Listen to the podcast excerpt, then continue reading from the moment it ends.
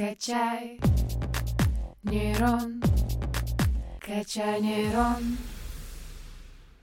Всем привет! Вы слушаете новый выпуск подкаста «Качай нейрон». С вами Игорь Колмаков. Задумались ли вы когда-нибудь о том, что нас повсюду окружают растения? И одной из таких областей является медицина и лекарственные растения, а многие из них очень ценные сейчас находятся на грани исчезновения. Но ученые ТГУ обратили внимание на эту проблему и начали искать способы ее решения, про которые мы сегодня и поговорим с нашим гостем, кандидатом биологических наук, доцентом кафедры физиологии растений, биотехнологии и биоинформатики Марии Филоновой. Мария, здравствуйте. Добрый день. Мария, расскажите, пожалуйста, а, собственно, почему лекарственные растения находятся на грани исчезновения и как это исправить? Лекарственные растения являются источником различных биологически активных веществ. Эти вещества используются для создания лекарственных препаратов в косметической промышленности, в пищевой и много-много где еще. Около 30-40% в принципе всех препаратов, во всяком случае в России, это вещества, полученные из лекарственного растительного сырья. Основные источники у нас этого самого сырья это, собственно, природа, то есть мы можем можем куда-то пойти и насобирать себе пару тонн, чтобы выделить какое-то нужное нам лекарственное вещество и создать, например, препарат. Но дело в том, что эти запасы растительного сырья, они, как правило, не бесконечны. Плюс часто изъятие их из природной среды приводит к тому, что растения у нас становятся редкими. Их вносят в красные книги, они относятся к особо защищаемым видам и так далее. Вот здесь очень хороший пример можно провести как противоопухолевый препарат Паклитоксел. Он был получен из ТИС риса тихоокеанского, и там из остальных видов тоже, в принципе, это вещество можно получить. Проблема как раз состояла в том, что его очень мало в растении, то есть он находится в коре, и чтобы насобирать там сколько-то граммов этого вещества, нужно прям пару тонн этой коры вытащить. И, соответственно, как только появился интерес к этому растению, его начали активно изымать, что привело к тому, что растение из широко распространенного резко стало защищаемым. И, соответственно, появился запрет на любое изъятие этого растения, поскольку его, ну, элементарно мало. Оно может, в принципе, исчезнуть, а необходимость в препарате была. Как, помимо каких-то естественных запретов, можно бороться с исчезновениями столь ценного ресурса? Один вот из таких способов это как раз-таки введение в культуру клеток. То есть это биотехнология технологические методы. Сама культура представляет собой такую массу недифференцированных клеток, то есть клетки у нас бывают дифференцированы, например, какой-то ткани, то есть специализированные клетки. Есть клетки не специализированные. Культура как раз-таки состоит из этих неспециализированных клеток. Она получается из растения, и самый большой интерес в том, что эти клетки, они имеют все гены, которые присущи растению, соответственно, могут функционировать как клетки обычного растения, но при этом представляют собой такую специфическую массу. Вот, и эта масса, она также способны производить различные биологически активные вещества или, как мы говорим, вторичные метаболиты. И ваша команда как раз-таки занимается методом культуры клеток и тканей растений. Давайте про это поговорим поподробнее. Расскажите, чем занимается ваша команда в данном контексте. Наша лаборатория уже довольно давно занимается разработкой культур клеток и тканей растений. Фактически с основания кафедры это была одна из основных тем. То есть мы занимаемся как созданием этих культур, так и выращиванием и, собственно, исследованием. В данном случае культуры, они имеют как фундаментальное значение, то есть это такая своеобразная уникальная биологическая система, несмотря на то, что это как бы и вроде растительные клетки, а тем не менее они функционируют немного отлично от растений, то есть у них немножко другие могут быть пути синтеза соединений, могут немного другие пути роста и развития происходить, то есть это своя отдельная система, и там действуют какие-то свои определенные э, принципы, которые можно рассматривать, изучать, плюс на такой клетке, которая находится вне организма. Можно исследовать какие-то отдельные процессы, которые нам сложно будет посмотреть внутри организма, поскольку там клетки связаны, очень много происходит процессов дополнительных, влияния друг на друга и так далее. А здесь она фактически может стоять отдельно. Ну и, собственно, практическая часть — это получение различных веществ интереса, будь то вторичные метаболиты и так далее.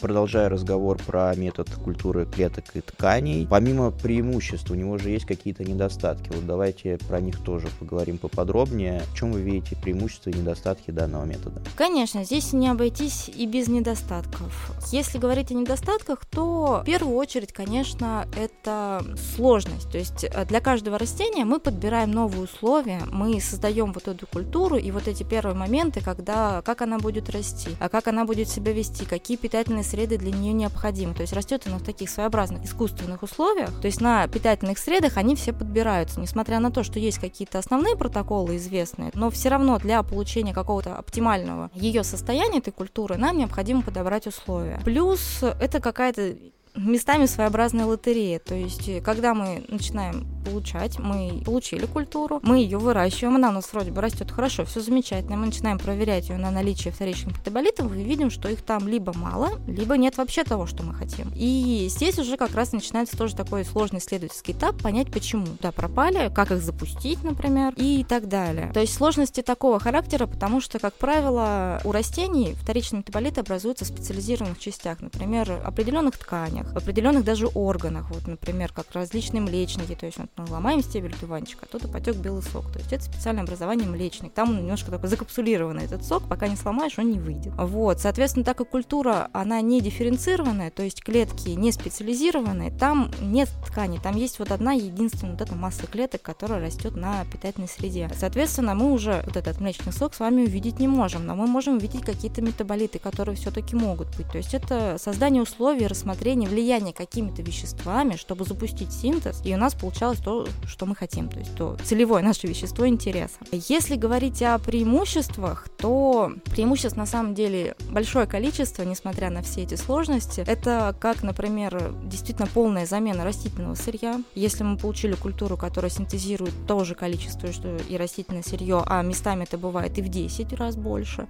и так далее. А плюс это такая вещь, как всесезонность. То есть мы с вами будем собирать растения, даже если вот в условиях Сибири, мы это будем делать там летом, в определенные месяцы, да, то есть вот оно наросло, мы его собрали. Если мы говорим о культуре, она растет в искусственных условиях, хоть круглый год, хоть 24 часа в сутки, то есть она будет расти постоянно. Сколько вот мы ее рассадили, столько мы ее собрали. Если мы используем, например, какие-то ферментеры многотоннажные, то есть одна тонна, две тонны, три тонны для выращивания, то, пожалуйста, мы посадили, мы собрали хоть зимой, хоть летом, хоть весной, хоть осенью, то есть фактически круглогодичное производство. А плюс это любая отмена таких э, сложностей, как климат, то есть э, пошел град, наш урожай побило. Э, грубо говоря, было мало солнца, какие-то сложные условия. Вся вот эта природная часть, она фактически у нас убирается. У нас остается только технические вещи, которые мы можем контролировать. То есть мы создаем сами условия, в которых она будет расти, мы контролируем, как она растет. Фактически мы даже определенную какую-то стандартизацию производим, потому что если мы выращиваем в природе растения, даже если мы его изымаем, одно росло вон там в тенечке, другое росло вот здесь вот на солнышке. Если мы будем сравнивать его метаболический профиль, он будет разный. Не, конечно, не в крупных каких-то изменениях, как вот тут вещества есть, тут нету, но концентрации будут меняться, например. Если мы используем искусственные условия, то фактически вот у нас вот тут вот этот большой ферментер, там подводится множество трубок, постоянно берутся пробы, что-то добавляется, изменяется, но это будет для всех фактически более или менее стандартизованные условия. А еще такая вот интересная вещь, во всяком случае, с культурами, поскольку они не дифференцированы, и то есть отсутствуют какие-то вот эти дифференцированные ткани, где что-то может накапливаться, некоторые вещества, они могут находиться, допустим, на состоянии предшественников. То есть мы хотим, допустим, получить вещество номер 4, грубо говоря, в линейке производных, а, но можем получить и 3 и 2, которых, например, в растении уже не будет, потому что вся линейка идет до номера 4, то есть синтез идет грубо говоря. Соответственно, мы получаем какие-то новые соединения, предшественники, а, больше возможностей. Бывали случаи, когда находили вещества, которых, в принципе, в этом растении ну, неизвестно, не описано. А культура получена, изучают, смотрят, вау, какое-то интересное новое соединение, которое тоже можно использовать. То есть э, такие возможности. И еще очень-очень-очень много возможностей, с которыми мы работаем. Я боюсь, что если я буду про все рассказывать, это будет очень долго. Ну давайте остановимся на работе вашей команды и на, собственно, главной обозначенной теме нашего сегодняшнего выпуска. Это лекарственные растения и их исчезновение. Что ваша команда делает в данном направлении, чтобы эту проблему решить, и что планируется в будущем? А, у нас изучаются некоторые виды растений, которые уже сейчас а, имеют статус краснокнижных, которые могут быть краснокнижны даже не только для Томской области, но и, например, для региона Алтая и так далее. То есть с этими растениями мы работаем как раз в плане получения культуры. Некоторые культуры уже получены, некоторые изучены до состояния, что мы знаем, что они продуцируют, а, то есть какие вещества интересы там могут быть, и ряд соединений даже мы уже попробовали в плане фармакологии. То есть мы сотрудничаем с Институтом фармакологии фармакологии, и вот на будущее, то есть мы все-таки хотим, чтобы наши разработки, они были применимы. Ну, также вот помимо того, что мы, в принципе, вводим какие-то интересные лекарственные растения в культуру, мы также и изучаем влияние а, различных веществ на продукцию ими вторичных метаболитов, чтобы получать не просто то же а, количество веществ, что и в растении, но больше. То есть чем больше, тем лучше. Вот. Поэтому разработки двигаются еще в этом направлении. Отлично, и мы желаем успехов вашей команде в этой действительно важной проблеме, я бы сказал, глобального масштаба. Удачи вам, удачи вашей команде. И, дорогие слушатели, спасибо вам огромное за внимание. Я думаю, это был очень познавательный выпуск, и вы много для себя узнали. На этом будем прощаться. До новых встреч. Качаем нейроны 145 лет.